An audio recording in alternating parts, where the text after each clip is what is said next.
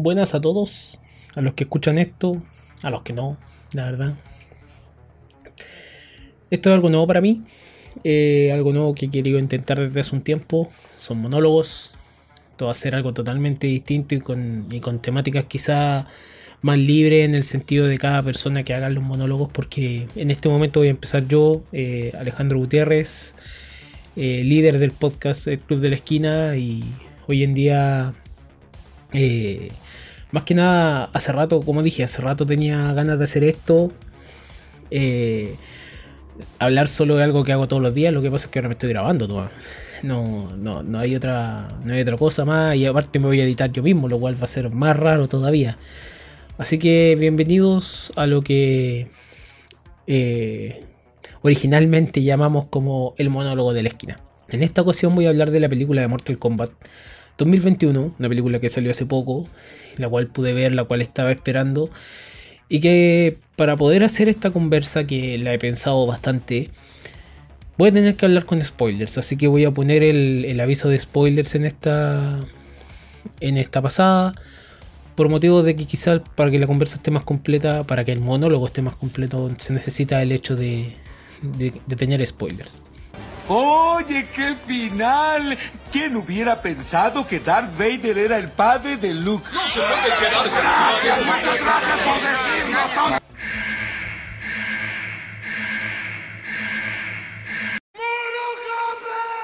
Mortal Kombat 2021, porque no puedo llamarle igual que Mortal Kombat 1995, eh, que es una cosa totalmente distinta, es una película malamente divertida.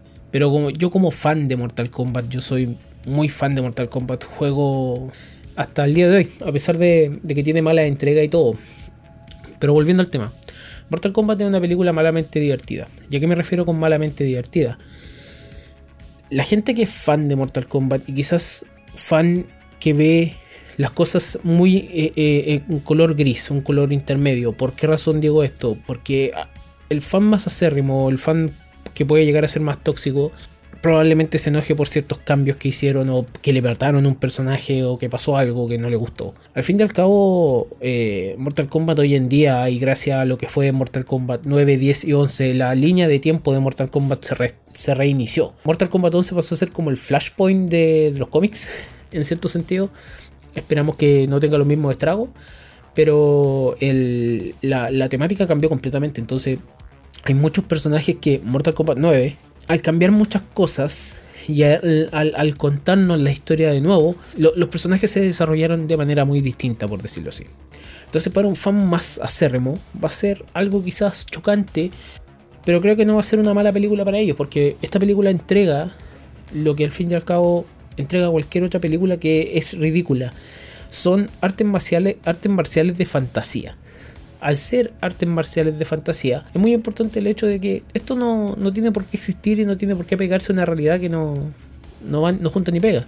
Ahora, para una persona que no sabe nada de la saga, que nunca ha jugado Mortal Kombat o que probablemente sea malo en Mortal Kombat, etcétera, etcétera, etcétera, probablemente no le guste esta película. El, hay de todo. Yo creo que hay una balanza muy grande en la cual están los que no les gusta la película y en la cual están los que sí, los que sí les gustó la película, porque por lo menos de toda la gente que yo conozco, a, la, mayoría no le gustó. Lo que sí puedo decir es que los gringos están amando esta película independiente de, de, lo estúpida que puede llegar a ser. Y quizás tengo, tengo el problema de... O sea, y quizás yo pude haber hecho un análisis de por qué iba a ser así. Quizás hay muchas cosas que no se vieron a simple vista y eso fue algo que no. Que, también como error uno lo deja pasar. Porque hoy en día las películas de videojuegos no son una fórmula segura. No, no lo han sido. Y probablemente durante un buen tiempo más no lo vayan a hacer. A pesar de que están tratando de sacar adaptaciones de videojuegos a la gran pantalla. Esto pasa por un tema de que cuando sacas un juego hay, hay, hay, hay, una seguidilla de cosas al fin y al cabo que te permite tener una segunda parte, una tercera parte, una cuarta parte, un reinicio, etcétera, etcétera, etcétera. Es mucho más fácil ahí.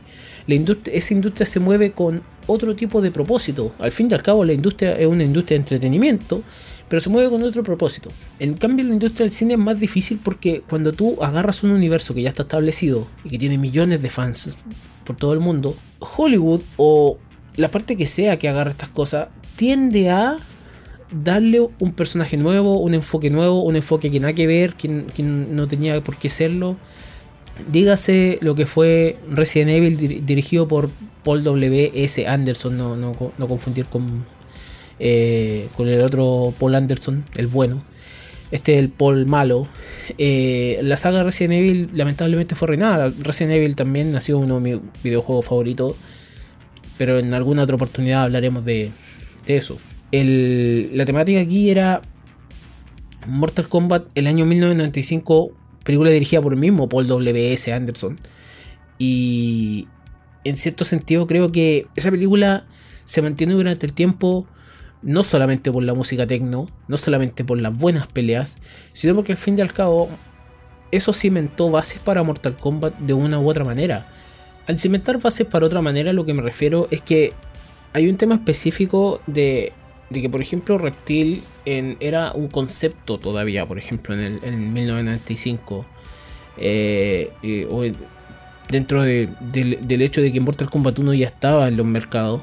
Y esa película marca el, el, tema de que Mortal Kombat 2 pusieron a Reptil por también popularidad del, del personaje y la popularidad que tuvo en una, de las mejores peleas de la, de la película. O sea, por favor había mucho para ver ahí, había mucho para, poder agarrar. No sigue una historia normal porque al fin y al cabo como Mortal Kombat todavía era un huevo, creo yo, y, todavía no se expandía tanto, era permisible el hecho de crear una historia original basada en un juego. Al día de hoy, y lamentablemente no es así, Mortal Kombat es tan grande que es como crear una película de la nada. Es, como lo que fue en los 90 crear una película de Super Mario y resulta que esa película de Super Mario, chuta, Mario ya era grande.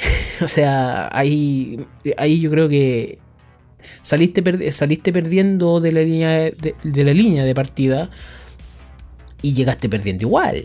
Y, peor aún, en muy malas condiciones. Con Mortal Kombat era, era un poquito, un pelín más fácil sale la película de Street Fighter, que tampoco, tampoco es mala porque al fin y al cabo se le tienen cariño, a pesar de que hay peleas solamente al final, pero la película de Street Fighter se preocupa más de desarrollar sus personajes. Estos, son paralelismos nomás que estoy dando. Y después Mortal Kombat es acreedor de una de las peores películas que existe en el cine de videojuegos, que es Mortal Kombat Aniquilación, 1997. Oh, esa cuestión es muy mala, no. Creo que es no es malamente divertida, es mala, duele verla, pero al fin y al cabo la pasáis bien igual, porque un buen fan de Mortal Kombat igual la va a ver. Sabe que, tiene un, montón de cosas, pero igual te, gusta ver temas en la, en, la, gran pantalla. Entonces, creo que esta película cumple en el sentido del entretenimiento. La industria del entretenimiento, al fin y al cabo, se mantiene viva por películas así también. Pero esta película sufre de otras cosas. Esta película eh, que tengo que decirlo, si, si quiere ver una buena película de Mortal Kombat así buena, buena, está la película animada que se llama Mortal Kombat La venganza de Escorpión, es una joya y, realmente vale la pena verla. O vaya a buscar en internet las cinemáticas de Mortal Kombat 9, Mortal Kombat 10 y Mortal Kombat 11 con la expansión Aftermath. Cada, cada cinemática durará alrededor de dos horas y media. Es como ver una película. Y al fin y al cabo vas a ver, porque Mortal Kombat ha evolucionado tanto al ritmo que ya tiene incluso desarrollo de personaje. En cierto sentido, tiene buena escritura. El, el estudio NetherRealm, Ed Boon y Tobias han hecho un gran trabajo para, para poder, digamos, lograr que esta franquicia se pare de alguna manera y la han parado a pesar de que tenía mala entrega y, malas entregas que, fueron graves, que fueron caóticas, que nadie entendía por qué estaban. Pero el tema es que al fin y al cabo, cuando quieres hacer una película de, de, de videojuegos, tienes que tratar de que llegue a todo el mundo. El problema es que al tratar de que llegue a todo el mundo, igual te terminas, para evitar el nicho, igual te terminas convirtiendo en una película de nicho. Y eso no es bueno, eso creo que en cierto sentido puede llegar a ser muy perjudicial al hecho de, de, poder tener una película de calidad.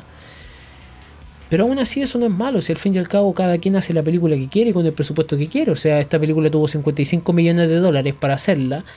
Es un presupuesto bastante bajo dentro de la industria del cine. Eh, producida también entre los tantos un, nombre, un, buen nombre famoso como James Wan, que ya ha estado bastante alto también en el cine de terror. Entonces nosotros, cada uno pensó en el momento, oye, el gore va a estar, todo el tema. ¿Qué es lo que caracteriza a Mortal Kombat hoy en día? Ah, cuando tú le dices Mortal Kombat a alguien, Fatalities. Fatality. Tosti. Tosti y Escorpión. Creo que son las cosas que más cachan. O, que más creo que creo que son las cosas que más ubican. El tema eh, es que hay mucho más que esto. O sea, 50 millones, 55 millones de dólares no es tanto pero aún así podían hacer maravillas con esto y el reparto era, era interesante, era, era un cast no desconocido, pero sí tampoco tan famoso en el caso de que las cosas no salieran tan bien. El tema es que esta película sufre de tres cosas en particular. Tiene muchos puntos de débiles. Mortal Kombat, esta, esta, para empezar, una, una breve reseña. Un luchador que se llama Cole Young, interpretado por un, por un artista marcial que se llama eh, Lewis Tan, que también es actor se encuentra con una marca, él, tiene una marca que lo hace elegible para un supuesto torneo. Y va conociendo personajes al mismo tiempo en el cual lo, lo, intuyen en una vieja leyenda, en un viejo cuento de hadas, por decirlo así, que es Mortal Kombat. El tema es que esta película, a pesar de todo eso que dije, y aún así con todo eso que se siente raro, no logra convencer ¿Por qué? Porque la presión de ser Mortal Kombat no se siente. Y al mismo tiempo, creo que ciertas cosas. Eh, eh, no hay torneo. Eso es lo más importante. No hay torneo. Y al no haber torneo, no hay presión. Es una cosa tras la otra. Mortal Kombat siempre se trató de un tema donde el reino de la tierra, por lo menos el inicio de la historia, es eh, dioses antiguos para instauraron un torneo de pelea. Se llama Mortal Kombat, donde los, los peleadores de cada mundo eh, se baten a duelo a muerte. Y literalmente el que pierde 10 Mortal Kombat, el reino es consumido por el otro. Es como, la, eh, es como la, una guerra sin la necesidad de invadir. En este mundo existe Outworld o mundo exterior, el cual ha ganado a la Tierra nueve torneos. Tiene que la Tierra está pierde uno más y la Tierra es completa es consumida por Outworld esa siempre ha sido la tónica y por el hecho, ese siempre ha sido el, tema de escalar en la torre para poder derrotar al último enemigo y poder decir, ok, salvé el, salvé el planeta. En este caso no es así, en este caso el torneo no se siente, es un pre-torneo esto, una preparación para eso, con, poderes como el, descubrir el arcana, por ejemplo, que, los que tienen la marca del dragón, que son elegidos para poder pelear en, Mortal Kombat, al mismo, tiempo ellos como que eh, pueden descubrir un poder que se llama Arcana. El Arcana yo creo que no es un mal elemento adicionado a la película porque al, ritmo que hoy en día avanza Mortal Kombat, Mortal Kombat por ejemplo eh, pelea con, con Sub-Zero hoy en día y Sub-Zero es criomante, Sub-Zero es manejador del hielo y tienen otro nombre las especialidades que usan en el juego. Por ende, el Arcana no es algo malo si te, si te lo dices si te lo dices del punto de vista de, ok, entonces el arcana futuro podría mejorar. Pero bueno, son cosas que tiene la película, son detalles que tiene la película que aportan en ciertas cosas. Pero Cole Young va conociendo más gente, va conociendo más eh, eh, peleadores y se va incluyendo en un, en un mundo donde supuestamente todo puede pasar. El problema más grande de esta cosa es que tú no tienes empatía por nada por Cole Young. Lamentablemente Cole Young, supuestamente el personaje que tiene que que se supone que es la audiencia. En Mortal Kombat 1995, Johnny Cage, personaje que hoy en día hace falta y menos mal que hizo falta en cierto sentido. Personaje que Johnny, bueno, Johnny Cage es la audiencia, es el personaje que tú, nos, que tú te puedes más emparentar o, puedes entender más porque así como él, tú no sabes dónde están metidos y todo es nuevo y aún así que todo se lo tome para la chacota es bueno, eh, tiene, tiene una riqueza del personaje, tiene un desarrollo que es empatiza con la audiencia. Cole Young empatiza. Cole Young, las líneas de Cole son muy malas. El arcana de Cole es muy penca. Es un traje de Power Ranger. Nada más. Y Pantera Negra. No, no, no es nada más. Entonces, claro, hay, hay, hay, lamentablemente el hilo conductor que supuestamente debería ser Cole Young no está completo en la película. Porque al fin y al cabo la, película empieza de una manera magistral con el tema de eh, Bihan versus eh, Hanzo Hasashi, que son Bihan es Sub-Zero, Hanzo Hasashi termina siendo Scorpion. En la antigüedad, con el, pelear con los dos clanes, que son los Linkway versus, versus los Chirai Ryu, o Chirai Ryu, en realidad, no Ryu ahí me confundí, pero el, eh, eh, son, dos clanes que al fin y al cabo representan China versus Japón. No voy a contar cómo carajos se fundó esos clanes porque no, no va al caso, pero el tema es que Bihan, el, el Sub-Zero, el primer Sub-Zero, entiéndase, el primer Sub-Zero, y esto es, por eso digo que esta cuestión es con spoiler, el primer Sub-Zero siempre fue enemigo de, de, de Scorpion. Y a pesar de que hay un plot más grande en la historia del videojuego, la película empieza más o menos igual. La película empieza interesantemente con buenas peleas, con una trama que es más oscura, que, te dice, oh, esta película va a ser wow. Lamentablemente, según los primeros 20 minutos de la película quizás son interesantes. Y el segundo acto, a pesar de que tiene puntos altos, es muy plano. Demasiado plano. Y el último, y el último acto de la película es muy caótico. Entonces, incluso no, no, no, bueno, pero antes de eso, y a lo que quería llegar, que me di una vuelta rara para eso, es el hecho de que esta película está dirigida por un director que es más o menos primerizo, que se llama Simon, Simon McCoy. Literalmente, tú vas al IMDB de su, de, su, de su carrera y tiene un corto y la película Mortal Kombat. En cierto sentido yo creo que está bien por el hecho de que si hubiese sido otro director quizás hubiésemos esperado mucho quizás hubiésemos esperado drama. Esta no esta, para empezar, esta no es una película que tenga que ser oscarizable, esta no es una película que tengan que ver, creo que tengan que ver todos por el hecho de que, oh, esta es la mejor película. No, esta es una película que cumple con una función de entretener. Y el problema, yo no le veo tanto problema a Simon McCoy como, como director, así como así, es primerizo, errores se cometen. Creo que eso es normal dentro de todas las cosas. El problema es el guionista de la película, o los dos guionistas de la película. Un guionista es eh, primerizo también. Y ok, se entiende. El problema es Greg Rousseau. Greg Rousseau ha sido guionista de otras películas, buenas películas, pero la última película de la que fue guionista antes de hacer esta fue Wonder Woman 84 una mala película. O una película que quizás no había mucho sentido, que, se pisa el material original hecho por en la película del 2017. Y, aquí, y ahí preocupada, porque ¿cuánto te vas a pisar de lo que es Mortal Kombat para esto? Y se nota mucho, se notan... Hay, hay dos cosas hay tres cosas en las que se nota. Primero, el hecho de que el personaje que tú quieres que la audiencia sociabilice más, entienda más que es Cole Young, no te resulta y que resulta que y, al final termina Kano siendo el personaje más interesante de la película. Por cómo es, es el que más se relaciona con la audiencia, es el que, tú el, que no sabe dónde está parado. Y, y estuve leyendo que incluso improvisó líneas. O sea, ¿qué mejor elemento que un elemento impredecible dentro del guion? Lamentablemente Cole Young tiene líneas muy malas y tiene un desarrollo muy pobre, tiene un desarrollo que quizás se basa en que a pesar de que puede existir una obviedad, esa obviedad no choca con lo que está pasando en la, en la película. O sea, ah, es súper normal para él que eh, de repente se pelea con Goro y será.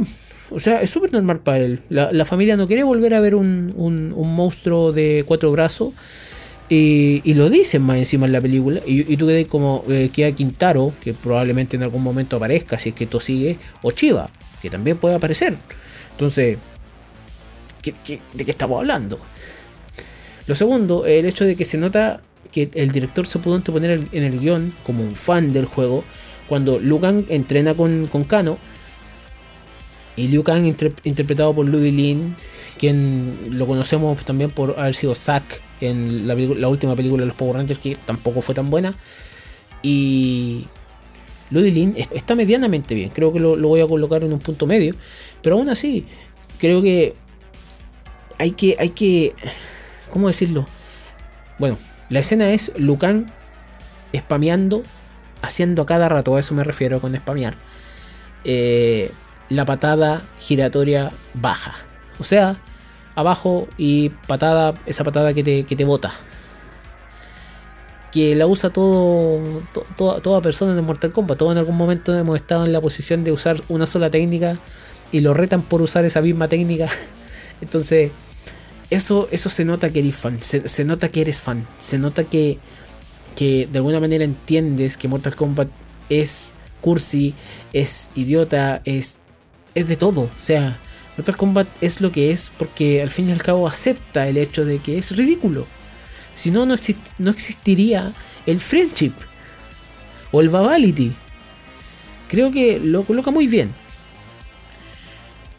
Y la tercera parte, y, la tercera cosa donde yo me fijo que, el guion de la película está horrible, es, incluso, acabo de pensar en otra, eh, incluso en el hecho de, en algún momento de la película, Jax desarrolla el arcana, que son unos brazos tecnológicos grandes, así, lo, porque Jax pierde sus brazos. En una escena muy buena, a Jax le crees que es el, un personaje bacán. Y el hecho de que, una escena muy, muy fenomenal, el hecho de, de cuando eh, Jax pelea con, con, con Sub-Zero. Sub-Zero eh, le, rompe los brazos. En una escena muy buena. Un Sub-Zero interpretado por Joe Taslim. Eh, un artista marcial que le pidieron ser más lento en la cámara. Y al mismo tiempo. Y al mismo tiempo él ha salido en películas como The Raid o Rápido Furioso 6 me parece. Eh, es un muy buen artista marcial. Hay una película en Netflix de él, no recuerdo cómo se llama, pero es súper buena. Y creo que, realmente el loco le, puso, le puso buena al, personaje. Sobre todo el personaje. hacer que el personaje de Sub-Zero dé miedo fue algo. Algo que creo que se logra en cierto sentido. Pero el tema es que Jax logra tener estos brazos. Y viene el tema de, un, desorden de lo que pasa en la pelea final. El hecho de que comprimen todas las peleas. Entonces todas las peleas pasan en un montaje similar. Y eso empieza a molestar. Por el hecho de que por muy bacanes que sean las peleas, a Jax lo ponen en un lugar que es la fosa o el The Pit. Que, es un lugar muy bueno en Mortal Kombat. Es un puente abajo y espina. Todo jugador de Mortal Kombat que se respete tiene que usar el Fatality del escenario. Significa uppercut, se cae y se entierra, se entierra en la espina. No hay quien no lo use, yo creo. Una persona que no lo sepa, pero no hay quien no lo use. En cambio, eligen ir con un Fatality de Jax que es el machaca cráneo. Y realmente, a pesar de que se ve muy bien, y, Jax logra. Jax tiene un desarrollo de personaje muy bueno durante la película, al fin y al cabo. Interpretado por Mecha, Brooks. Sinceramente, haber hecho esa lección por sobre la otra hace que, incluso tu guion sea más débil. Es lamentable. Eh, eh, es lamentable lo que hicieron con Mortal Kombat en cierto sentido. Por eso, al fin y al cabo, yo me entretuve viéndola. Pero sé cuáles son sus fallas. Hoy en día yo estoy en una posición que a pesar de que me gusten mucho los videojuegos, yo tengo que ver las cosas desde un punto medio y creo que siempre las voy a ver así porque hay decisiones que no se pueden tomar a la ligera. Hay, hay, por, muy, muy parecido que incluso sean los lenguajes, hay lenguaje, hay, hay cosas que no puedes traducir a la pantalla grande. Y a medida que voy entendiendo más y más cine de, gente que sabe y aprendiendo de ello, creo que realmente uno logra entender el hecho de, de que por algo hay diferencia. No puede llegar ya a ser así como así. Y en cierto sentido Mortal Kombat es eso. Mortal Kombat es una película de aprendizaje que en este momento, independiente que tenga o no eh, continuación, que esperamos que la tenga la verdad, porque al fin y al cabo, yo con el dolor de mi alma voy a hacer esto. A mí Rápido Furioso 1 nunca me gustó porque Rápido Furioso 1 viene de un viene de, una necesidad quizás de colocar Need for Speed en la, en la pantalla para mí y resulta que justo Need for Speed Most Wanted uno de los mejores juegos de la franquicia y resulta que eh, esa esencia no está. Esa esencia y creo, y creo que a pesar de todo, hoy en día ya nueve películas hechas. Y me parece que van a ser 11 en, total. Lo cual creo que en cierto sentido ha sido bueno, ha sido un logro en el cine y eso siempre lo voy a tener, eh, siempre lo, voy a reconocer. El logro de Rápido y Furioso en, la gran pantalla, al fin y al cabo. Por algo entretienen esas películas. Y por algo son lo que son. No son las grandes obras de arte, cumplen la función de entretener. Mortal Kombat creo que puede ser lo mismo. Si al fin y al cabo a mí me gusta ver los guiños de Mortal Kombat. Me gusta ver que aparezca eh, Nightwolf. Me gusta ver que aparezca Kotal Khan. Me gustó que apareciera Chavo Khan en varias partes. Me gustó que Reptil apareciera en una forma quizás más, más reptiliana, por decirlo así. Eh, me gustó el hecho del final, ese final que te prende, porque eh, la película tiene de todo, pero tiene un final que te prende, te, te, coloca Johnny Cage el póster de Ciudadano Cage con la villa que dice Cage, y tú decís, ya, pues aquí, aquí está el personaje que, que, puede, que salva esta franquicia, porque al fin y al cabo también en los videojuegos, Johnny Cage es uno de los corazones de la película, la familia Cage porque hay, hay un tema de una familia, hay un tema de, que han pasado años, etcétera, etcétera, etcétera. Creo eso, eso no lo voy a contar para por si algún día logra ser más esta película. Pero aún así, creo que realmente, realmente es una mala película para ver totalmente relajado. Y es una película para ver si solamente quieres ver las escenas de, de, pelea, sáltate a las escenas de pelea. Kung Lao aparece y Kung Lao pelea como Kung Lao. Y esa cuestión es uno de mis personajes favoritos. En esta película salen tres de mis personajes favoritos. Jax, Cabal y Kung Lao. Y sinceramente creo que lo hacen súper bien. Cabal quizás faltó algo más, pero Cabal peleando con, la peleando con velocidad, si él es como el Flash de este universo. El Kung Lao peleando como Kung Lao, haciendo un fatality a Nitara, un personaje que, 15 personas probablemente en todo el mundo le puede importar el hecho de que Nitara apareciera en esta cuestión y que se la mataran más encima porque Nitara apareció en dos juegos de la franquicia chao. Eh, apareció Reiko también, y Reiko en dos juegos de la franquicia chao. Si, creo que son personajes que en algún punto influyeron en ciertas cosas, pero el día de hoy, lamentablemente, no. Entonces, Kung Lao, Jax hacen buenas representaciones de sus personajes. Cabal también, como dije. Kano, en cierto sentido, Kano siempre será Kano. Y creo que, creo que esa, esa frase me, me, me, gusta porque, a pesar de todas las cosas, Kano siempre va a ser un maldito bastardo, el cual traiciona a su equipo por, dinero. Y es súper importante eso. Es súper importante el guiño de por qué está el amuleto de Chinook. O sea, por qué, por qué también en el, hecho de que, y en, esto se me ocurrió una falla en el guion, el hecho de que nos den un Raiden aburrido del mundo. Como si realmente las nueve derrotas lo afectaran. Raiden siempre fue un personaje esperanzador que se corrompe en el último viaje. si me lo corrompieron ahí mismo, la jodieron. Pero no voy a alegar en eso. Pero quiero saber por qué Raiden está tan cascarrabia en la película que no han dicho nada. Y realmente es cascarrabia y realmente es cero aporte. Este, este Raiden es cero aporte. Es. es. ¿Cómo? No, no. Al final dice, ah, no puedo transportarlos a todos donde sea. Ah, chuta, ¿por qué no lo dijiste antes? Es como. ¿Por qué? Pero. Al fin y al cabo, como dije, la película cumple esa función de, entretener a pesar de todas sus fallas. O sea, he visto notas que le han colocado, he visto cosas que le han dicho a la película, buenas y malas. Para mí, los momentos más altos de la película están en los primeros 20 minutos y quizás los últimos 15. Y algún agregado por ahí. Creo que de los puntos más débiles de la película están Raiden, están los enemigos que, en realidad no, tienen fundamento. O sea, si me colocáis a Milena y resulta que no me colocáis a Kitana al mismo tiempo, al personaje le falta algo.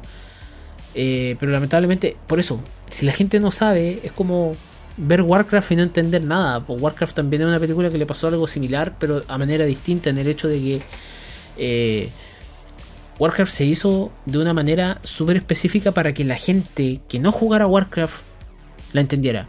Mortal Kombat en este momento se hizo casi de la misma manera. La gente que no juega Mortal Kombat, la gente que no sabe nada de este mundo, entre. Y cuesta entrar. Porque incluir un personaje nuevo en Mortal Kombat que antes no existía es algo que no se hace de manera fácil. Incluso eh, al día de hoy, en los juegos de Mortal Kombat hay personajes que quedan botados porque en realidad no juntan ni pegan. Dígase el personaje del colector, del coleccionista en Mortal Kombat 11 o en Mortal Kombat 10 el personaje de Kunjin eh, y así sucesivamente para atrás. Hay un montón de personajes así que al final los recordamos por un guiño más que por otra cosa. El tema de que el Nitara también aparezca en un mal punto, el guion, la dirección, la música. La música, loco el elemento quizás más importante de una película de Mortal Kombat. A una, una, una sola película de Mortal Kombat te creó el tema principal de los años 90. O el tema principal de una película de pelea. Y lo ocupas de manera interesante en esta, que es una manera más melódica, más seria, pero aún así parece como si estuvierais evitando el copyright. ¿A qué me refiero yo? No aparece más de 8 segundos. Y eso es malo. Creo que, que realmente no le acertaron en ese, en ese momento, no le acertaron en eso. El tema principal, ya un tema más, más revitalizado de Mortal Kombat, aún así no me pegó. Creo que lamentablemente, a pesar de que yo al principio lo escuché, yo dije, ya no está tan mal, creo que lo he escuchado unas dos, tres veces más. No, yo no puedo con esas cosas. Pero de los puntos fuertes está el tema del arcana, como había dicho Jax, eh, Kano, muy buen personaje, muy completo en realidad. Kung Lao, cabal. Y Kung Lao, entiéndase que Kung Lao es. Estaba destinado a morir. Yo incluso le dije a un amigo cuando me preguntó, pero ¿por qué sale Kung Lao? Kung Lao está ahí porque va a morir. A pesar de lo bacán que es el personaje, Kung Lao nunca está vivo. Y esto, y esto pasa porque Kung Lao llega a ser en algún momento cuando reinician el juego aparece un juego, un juego específico que se llama Shaolin Monks o el Mortal Kombat 9, Mortal sí, Mortal Kombat 9 también, que a un lado le dieron una, personalidad más osada. Y, y es un personaje que realmente siempre termina muriendo por la, su osadez, por, por, el hecho de querer brillar de alguna manera o querer hacerse el choro. No es el caso distinto en esta, en esta película en realidad. Cabal está muy bien. Los Fatality, hay Fatality. Y me gustó mucho el hecho de que hay gore. No hay gore así como grande, pero hay gore en la película. Hay, hay, de lo que está Lao haciendo un Fatality, el Fatality de Mortal Kombat 9 y del 10 también. Que es el, el Fatality cuando te tira el sombrero y eh, el sombrero está girando en el suelo y lo. Lo. lo ¿Cómo se llama? Y lo reba, la parte por la mitad de una persona. Los guiños al juego están muy buenos. Kulao, por ejemplo, nuevamente con ese personaje usando teletransportación. Una vez en la película, lamentablemente, ¿por qué no lo usaron más? Eh, los requisitos de, o sea, los poderes de las personas están muy buenos. O sea, ¿por qué no? Eh, pero aún así también hay efectos malos. De repente, no sé, el, fuego que saca Lucan se ve falso. Pero los rayos que saca Raiden y cómo interactúan los rayos se ven bien. Entonces, creo que los efectos están en un punto medio. Lucan también está en un punto medio. Porque Lucan en algún momento, y, esto me eh, lo dijo un, amigo también con el que eh, me comentó algo que, que, le dolió un poco que Lucan eh, estuviera tan como en puntos medios de su actuación. O sea, que, que Lucan no fuera lo importante. Esto lo puedo decir desde, desde Mortal Kombat 9. Lucan muere Y Lucan es un pelele, es un. No es una mierda de personaje, conste, es un muy buen personaje. El hecho de que Lucan, lamentablemente, en algún momento dejó de tener tanta importancia. Para después, hoy en día, tener una importancia muy, muy grande en lo que es el universo de Mortal Kombat. Pero lamentablemente, no, no juntan ni pegan esta película porque al fin y al cabo yo creo que no lo aprovecharon como, como lo pudieron aprovechar pero también va en el hecho de que Lucan no es nada si no tiene a Kitana al lado. Lucan necesita la motivación. Y si no entiendes que ese personaje necesita ese tipo de motivación, no sabes lo que estás haciendo, creo yo. En ese sentido. Y la otro personaje que está muy al medio es Sonia. Lamentablemente Sonia para mí es quizá una de las mujeres más importantes del universo de los juegos de pelea es prácticamente eh, una de las peleadoras más fuertes del Mortal Kombat, a mi parecer. Y resulta que, en cierto sentido, el hecho de que no la encuentren digna para algo, creo que me molestó un poco. Pero lo voy entendiendo en el hecho de que ella se lo gana de otra manera. Se lo gana demostrándolo muy, de una manera muy bacán. Aún así, el personaje de Sonya interpretado por, por la actriz que lo interpretó no, no me convenció tanto. Y creo que hay cosas que se aceleraron mucho y no tienen sentido. Sonya logra derrotar a Kano de una manera, de una manera interesante respecto a que Kano le, entierra, le, le, Kano, el poder de Kano, que se lo entierra, le sale un láser del ojo. Eh, el arcana de Kano, vamos a decir. El, arcana de Kano es salir el láser del ojo y resulta que lamentablemente no. no él escupe un gnomo de estos que se colocan en el patio y resulta que eh, Sonia se lo entierra en el ojo y lo mata. Entonces la marca que tiene Kano se le traspasa a la otra persona. Porque cuando matas a alguien de la marca se te traspasa la marca. Lo cual lo encontré súper super chori, súper super bueno en, el hecho de que, ah, ok, hay que, hay, que, hay que tener otros requisitos para estar elegible para el torneo. Y Sonia la tiene y Sonia aparece y resulta que Sonia ya sabe ocupar su arcana después de haber peleado con Kano. O sea, no hay sentido en el hecho de cómo descubrió su arcana tan rápido. Y al mismo tiempo, eh, Milena, lamentablemente, esa pelea, a pesar de, que hay un fatality y el fatality involucrado bueno, lamentablemente no, no, junta ni pega. Milena no usó sus poderes desde el principio. Milena se, saca los dientes al final, pero nadie sabe que Milena es mitad Arcatana, mitad Kitana, es un clon. Entonces, nadie sabe eso. Y quizás en la película, dentro de la película, Simón, el, director dijo que no estaba pensando en la segunda parte, que, sacó esa charla, pero aún así yo creo que debías dejar semillas para la segunda parte. Lo que trata de ser esta película, y me preocupa un poco en el hecho, eh, es pre-torneo, torneo, post-torneo. Y eso no, no sé si será tan bueno. Creo que hay cosas que mejorar. En caso de que saquen una, continuación, hay cosas que mejorar. Hay mucho que mejorar. Hay mucho que conservar. Y hay cosas que, realmente eh, tienen que agregar. Y entre ello, más amor al tema. Creo que hay amor a Mortal Kombat en esta película, pero le falta otro, otro tipo de cariño. Y eso es algo que se le pide a todas las películas de videojuegos. Hace un tiempo atrás se me, tocó ver Monster Hunter de Paul W.S. Anderson con la pitutada de Mila Jovovich porque Mila Jovovich es la esposa de Paul W.S. Anderson.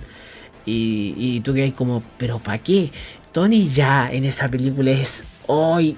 no, no puedo. No, yo, yo en serio que a mí me gusta también el juego Monster Hunter y realmente eh, no, yo no pude tanto con la película, quizá no por su ridiculez, sino porque me destruyen un poco la, mitología que existe. Porque al fin y al cabo, por ejemplo, Mortal Kombat se basa hoy en día en que necesita una tiene una mitología establecida.